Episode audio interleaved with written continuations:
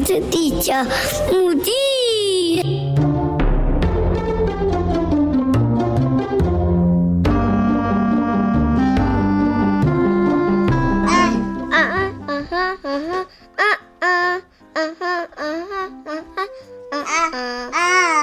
欢迎大家收听本周的外星孩子的地球日记。你是谁？我是 Elton。Hello，大家好。今天呢，这一集背后会有点背景音哦，因为是在小朋友还醒着的时间录的。最主要呢，还是想要让大家感受一下家里有小恶魔的感觉喽。因为现在疫情啊，大家关在家里将近两个月哦，不，应该说超过两个月的时间了。我想问一下每位爸妈们，你们都还好吗？而且爸妈们，你们都还撑得住吗？因为说实在的，一开始我真的无敌崩溃的。先别论性别啊，光是一个小孩在家，可能就会占掉一天的四分之一的时间了。两个呢，直接占掉三分之二的时间了。这段期间呢，也听到很多爸妈在崩溃边缘啊，无论是在家停课不停学、设备的问题呀、功课的问题呀，还有两个以上的小孩整天在家闹事、打架、哭天喊地叫妈妈。没错，一天大概会叫个一百次哦，足足有一百次哦，可能有时候还超过呢。所以说啊，妈妈会不崩溃吗？妈妈真的崩溃惨了。除了处理小孩的事情啊，然后还要一边做家事跟煮饭，光煮饭每天料理三餐，大概半天又不见了，就是会有一种。咦，我不是刚刚才煮完饭吗？怎么才刚洗完碗、清完桌面、地板，然后又晚上了呢？然后我看着宅女小红在粉专上面崩溃，我真的是着实能体会啊！而且我每天都有去 follow 她，就是那个自述在家日记，然后我觉得蛮有趣的，因为真的是蛮贴近每个崩溃爸妈的心声，应该说比较。贴近妈妈们的心声啦，像他今天就有 po 说，呃，关于这两个月，然后在家里关于电费啊，或是伙食费等等的，可能一般的爸爸在外面工作，然后妈妈必须要打理家庭，然后还要做育儿啊，然后要买一些东西等等的。毕竟还是会花一些费用，那这个部分爸爸可能比较不会清楚，到底是小孩在家大概会花多少钱。那基本上呢，我今天在上面看到大家在说，像冷气机啊，自从防疫在家之后，呃，二十四小时然后都一直开着。那如果说家里装的是变频冷气的话，那可能还好，因为。至少会比较省电一点，但如果家里还不是那种变频冷气，还是那种比较旧式冷气的话，哇，那真的是一个月的电费实在是太可观了。先别论啊这些花费的问题，另外呢，还有就是小孩子在家，你应该要帮他安排哪一些活动啊，或者是帮他教一些东西等等的，其实真的很耗费时间，然后也相当的需要花费一些心力来去思考。那因为 Elton 是特殊小孩的关系，所以我们在家就是还要持续去帮他做复习的动作，嗯、像现在早疗部分也是跟着停止，所以。我们都会想说，就是学校老师或是早疗老师啊，有教的哪一些动作，或是哪一些比较可以一直重复练习的部分。所以呢，我们就开始每天呢，不仅是有加入一些复习的部分之外呢，还有会给他一些像是 A B C 啊，或是 Purple 吗只要他有兴趣的东西，就会让他持续来去练习。虽然听到很多爸妈啊，就是在社团或是在群组等等的地方在崩溃，但我现在回想起来，因为现在已经政府宣告说已经降到二级了嘛，那呃幼稚园啊跟补习班啊，呃学校部分等等已经算是有开放。可是我后来想想，如果真的已经开放了，小孩可以送回学校了，那我会安心吗？那其实这个答案我思考过，我觉得我无法放心把小孩子就是送去学校再来去做学习，因为毕竟现在孩子们目前没有疫苗可以打，那在还没有办法很控制自己完整的好好保护自己的状态下，我还是没有办法把小孩送进学校。那更何况呢，病毒一直在更新啊，传染的速度也越来越快啊。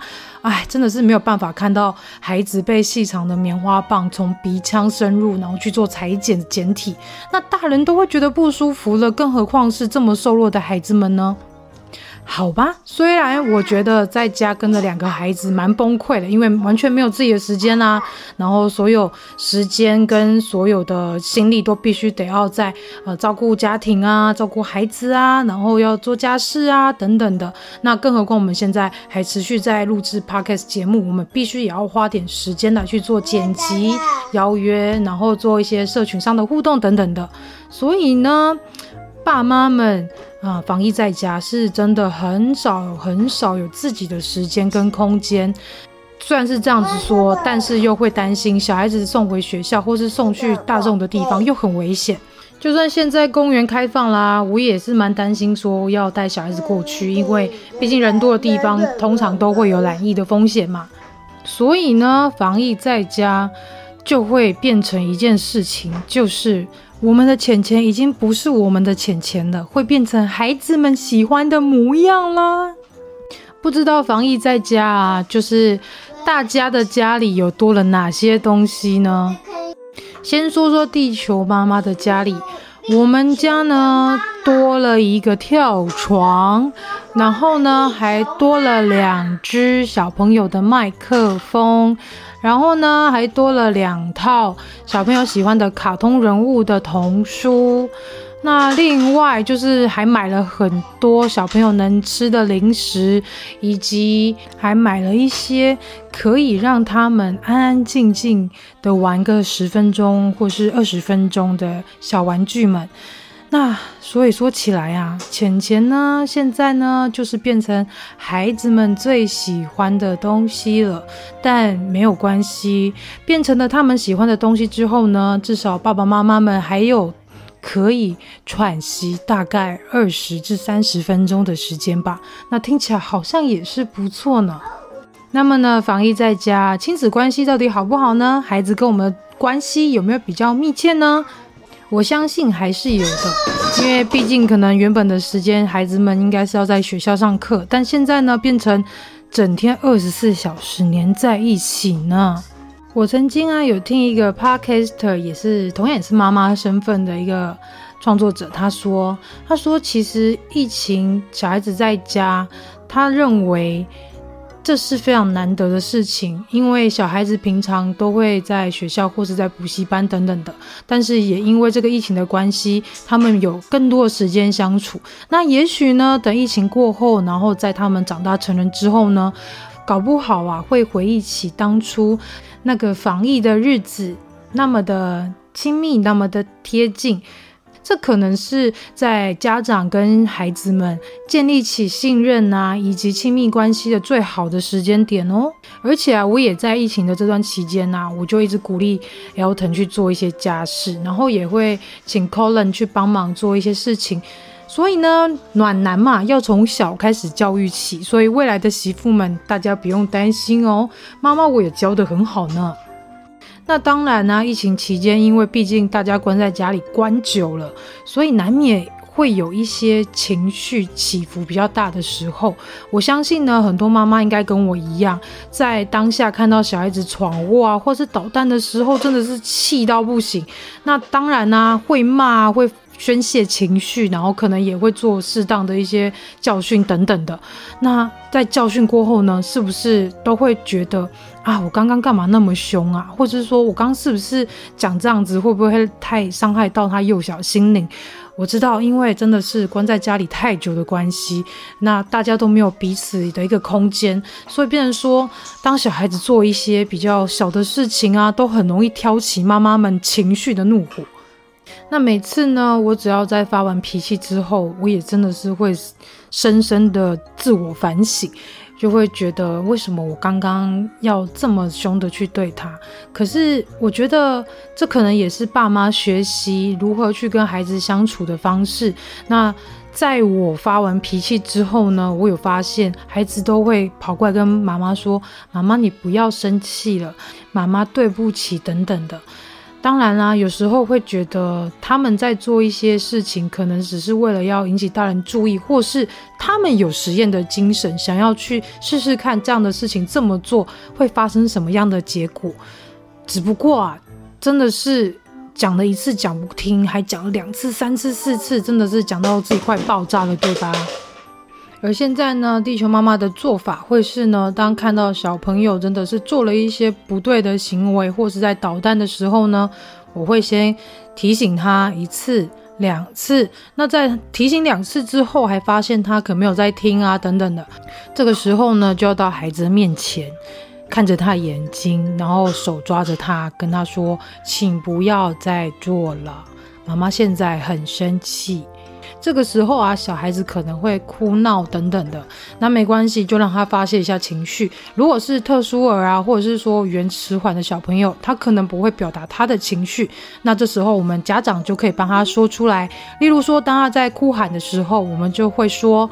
你现在是不是很生气呢？或者是说你现在是不是很难过？因为妈妈怎么怎么怎么了？那这个也就是在语言治疗上面的一个复习的方法。因为当初 Elton 在台大接受语言治疗师的治疗之后呢，就有发现这个方法其实对他来说还蛮受用的。这个时候呢，就是一边教导他这个情绪当下是什么感觉，是什么意思。所以呢，之后他开始已经练习说话之后呢，他就会很明白的可以表达说他现在的情绪。那如果妈妈或是爸爸不小心骂了小孩啊，在情绪的当下，我们可以先大口的呼吸三次。尝试让自己冷静下来之后呢，再来告诉孩子们刚刚发生了什么事，为什么爸爸妈妈会这么生气哦。当然啦，做错事会让我们生气，但其实做错事也是在教育孩子如何对自己的行为负责。例如说，小孩子可能在玩水，然后把水弄得到处都是。那这个时候，我们就可以拿一条抹布，然后跟他一起来去清洁他刚刚可能弄得到处都是的地方。所以呢，也是刚好一起来教育孩子们如何把自己的事情要好好的做负责任的动作。当然呢，在责备过后呢，我们还是要给孩子一些正向的鼓励啦。例如说，给他一个拥抱，或者呢是称赞他，知道在做错的事情当下呢，还可以去好好对自己负责任。性格教育啊，真的是要从家庭教育做起，因为毕竟小孩子上学时间可能一天也才八个小时，那其实比较长的时间都是待在家里，他。父母呢，又像是一面镜子一样。当我们在做什么事情的当下呢，孩子们其实都是在边看边观摩着。那之后呢，可能也会无意识的去 copy 家长的一些行为或者是一些动作。所以啊，要当家长真的是一件非常难的事情。毕竟呢，你必须得要以身作则，做很多正确的榜样，来让孩子去学习。当然呢，如果说有正向，然后是一个比较正面思考的爸妈呢，那相信小孩子他在面临每件事情的状态下，他能够依循着父母教导他的方式，或者是正确的态度来去面对每一件困难跟每一件挫折。说到这个呢，地球妈妈为了想要更了解孩子的一些状况，然后也去减少一些不适合孩子的一些教养方式，所以。地球妈妈就开始研究起人类图。那人类图是什么呢？人类图啊，其实就有点像是人生的一个使用说明书。那像这个使用说明书呢，它涵盖了蛮多东西的，例如说潜意识啊、性格啊，还有就是天生的一些本能等等的。那其实这套系统呢，我那时候在一些家长的社团里面，或是在家长的一些社群里面，都有看到有些家长在说，他们透过人类图来了解孩子的天赋，或甚至是了解孩子的个性，那才能有办法的去针对孩子的每个不一样的性格来去做适合他的。教养方式，那说来也是觉得蛮奇妙，我就去研究这个东西。那么人类图呢，它其实是在一九八七年被创立出来的一个东西哦。它其实不太像是算命，但是又有一点点接近。但它也有分成蛮多，就是一些细节的部分。那其实研究起来蛮多层面都必须要去看去了解。例如说，我的两个孩子啊，Elton 他就是显示生产者，那 Colin 呢，Colin 他就是投射者。那这两个不一样的类型呢，它就完完全全是不一样的。个性跟不一样的做事能力，例如说，像是以显示生产者来说，他们就是会有蛮多的精力去做很多的事情。那像投射者呢，就是很容易断电的小孩。那刚好呢，就是一个是 Elton，他就是每天都精力充沛嘛。那弟弟 Colin 呢，就是时不时常常会被搞到断电。说起来也是蛮奇妙，因为真的蛮吻合的。甚至啊，我还听说一个蛮有趣的说法，那个说法就是说呢，显示生产者的小孩跟投射者小孩两个其实是不适合睡在同一间房间的。为什么呢？因为显示生产者小孩他们常常会翻来翻去等等的，但是呢，投射者小孩呢，他们通常比较浅眠，很容易就会被吵醒。那举例来说啊，我们家的 Elton 哥哥啊，他常常睡一睡就会翻过去，翻来翻去。站起来走来走去，所以说常常会踩到弟弟呀、然后弟弟就会爆哭啦，或者是被哥哥的一些动作给叫醒了。所以说呢，那时候在听到这个说法，就觉得还蛮有趣的，因为跟家里的状况还真的是有一点吻合的，还有点贴近了。但因为地球妈妈现在在人类图上面还不是非常非常的厉害，也没有说非常的了解。那大家如果对人类图有兴趣的话，可以上网去 Google 一下喽。这个疫情当下有没有妈妈瞬间变成小当家呢？我相信应该是有的，毕竟没有办法一直就是出去买外食啊，或者是说因为孩子在家嘛，还是会希望他们吃得比较健康一点，就会常常自己下厨，对吧？因为地球妈妈的有另外一个账号是专门在做一些美食分享或是料理分享。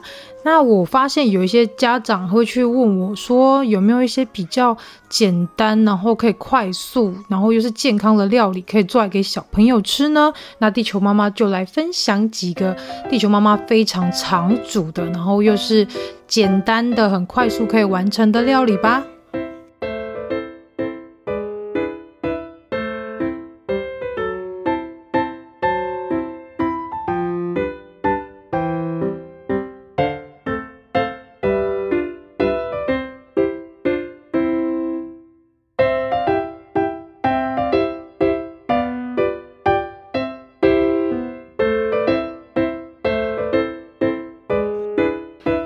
要推荐的是一锅到底的炊饭。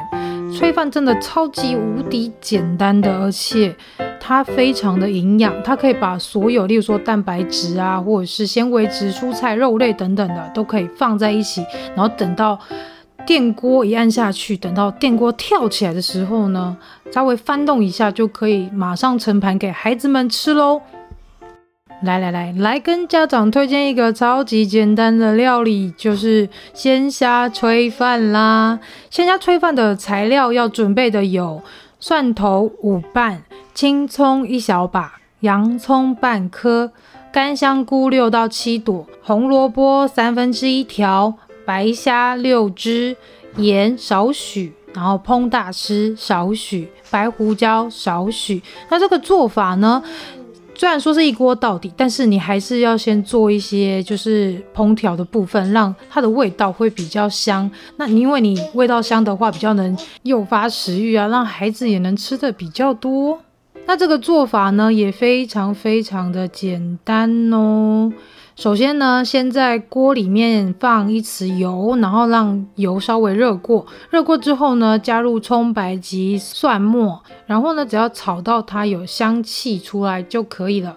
那接下来呢，再把虾头放进去炒香，炒香之后呢，再把虾膏挤出来。那在虾膏挤出来之后呢，我们就加入洋葱末跟红萝卜末去炒香。再加入泡水后的香菇之后呢，再继续翻炒。那翻炒。之后呢，就放入调味料，就是风大师啊、盐啊、白胡椒。那把它稍微再翻炒过后，让这些食材入味呢，再把它放进去米锅中。那就是这时候就是看平常家里大概是吃几杯的米，那就洗多少的米。例如说。一家三口或者一家四口要吃，可能会洗到两杯米。那么两杯米洗完之后，就加入两杯的水，那再把刚刚炒香的那些料呢送进去米锅里面。然后啊，因为虾子比较容易熟，所以这个时候虾子可以。最后再放，这个时候呢，已经米锅里面已经有两杯的米嘛，然后再加上一些炒的料啊，跟鲜虾，之后呢，在外锅放一杯半的水，按下去之后，等它跳起来，这道料理就完成啦。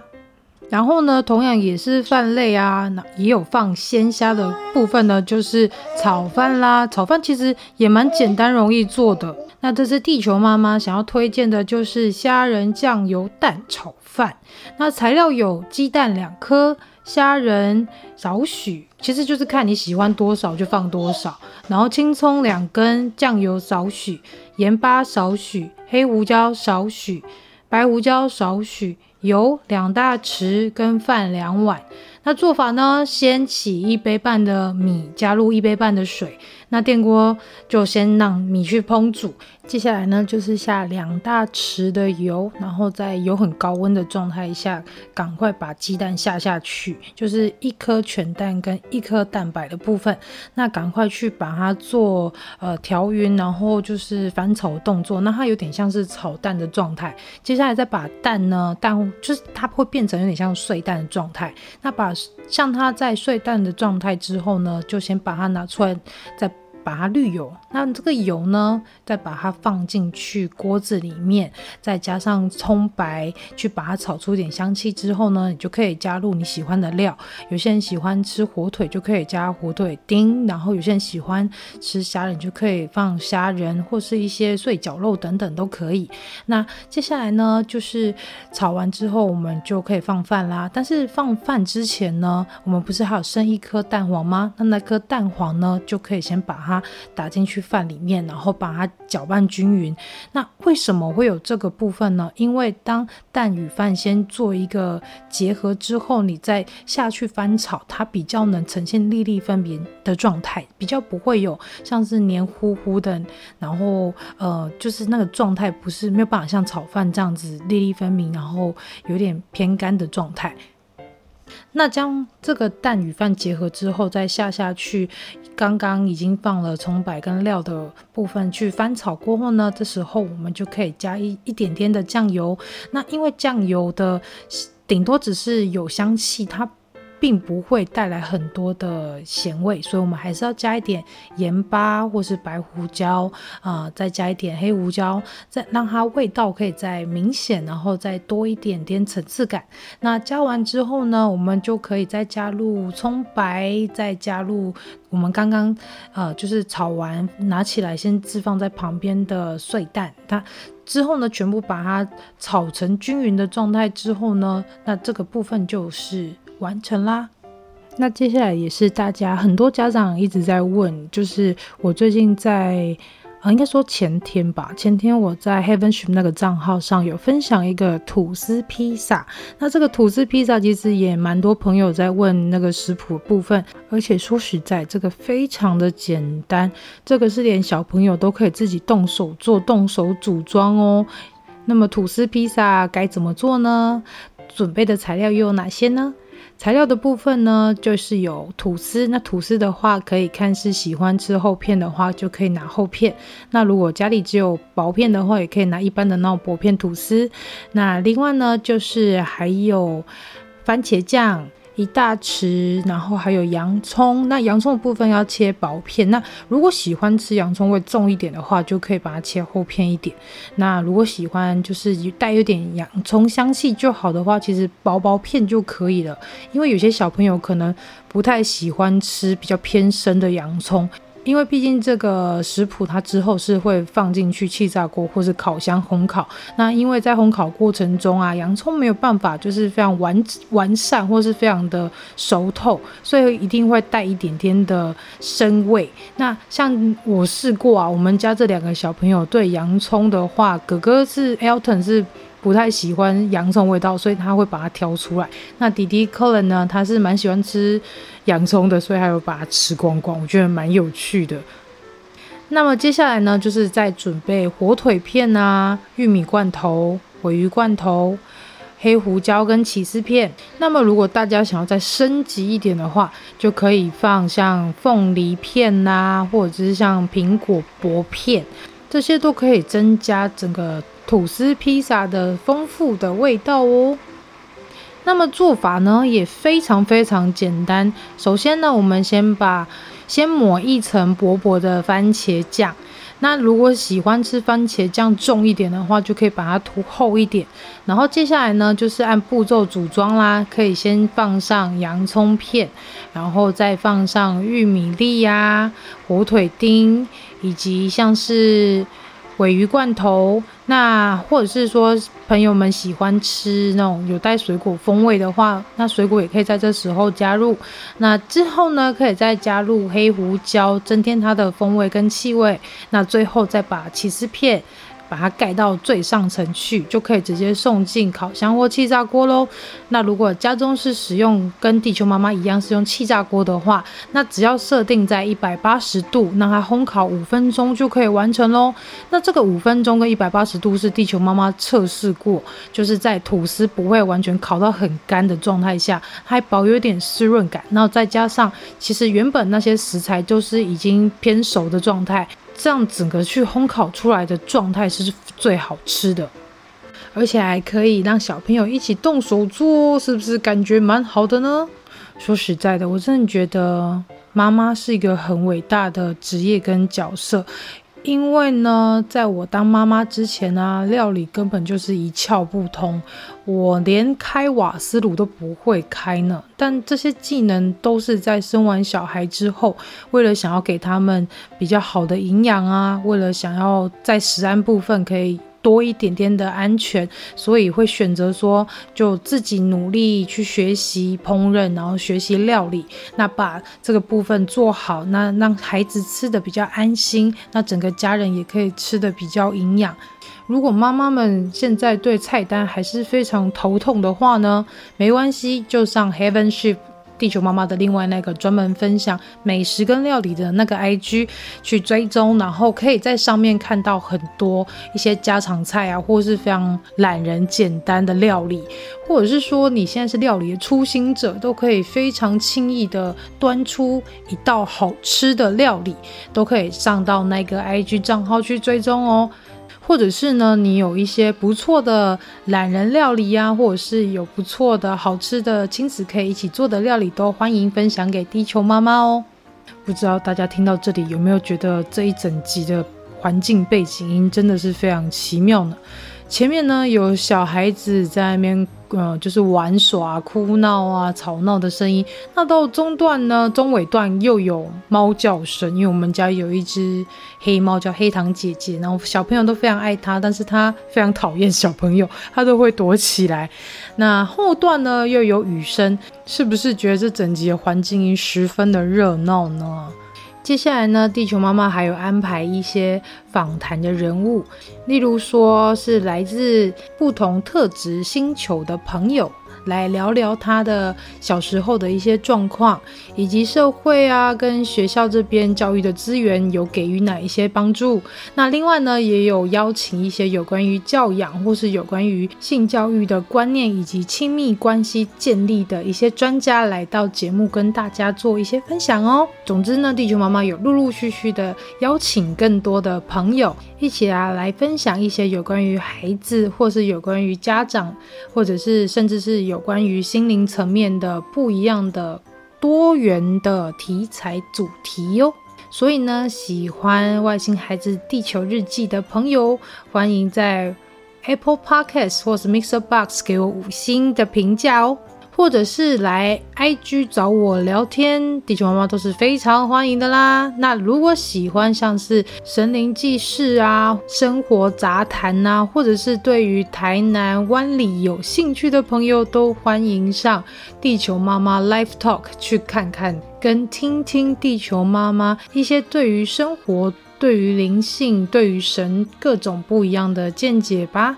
目前呢，如果大家有在追我的 IG 的话，应该会知道说我有一个冥想练习的限时动态。那大家如果想知道冥想练习对地球妈妈有哪一些改变，或是说有哪一些变化，就可以去。地球妈妈 Live Talk，现在目前呃有三集都是在聊冥想的部分，非常欢迎大家上 Podcast 搜寻地球妈妈 Live Talk 去收听目前最新三集有关于冥想的主题哦。那么，如果对于签诗啊，或是对于签诗故事非常好奇的朋友，就可以上地球爸爸解签室，一起来听听。平常呢，我们到庙里面求的签，到底能怎么解呢？地球爸爸有不一样的见解哦。感谢今天大家的收听，那我们下周再见喽，拜拜。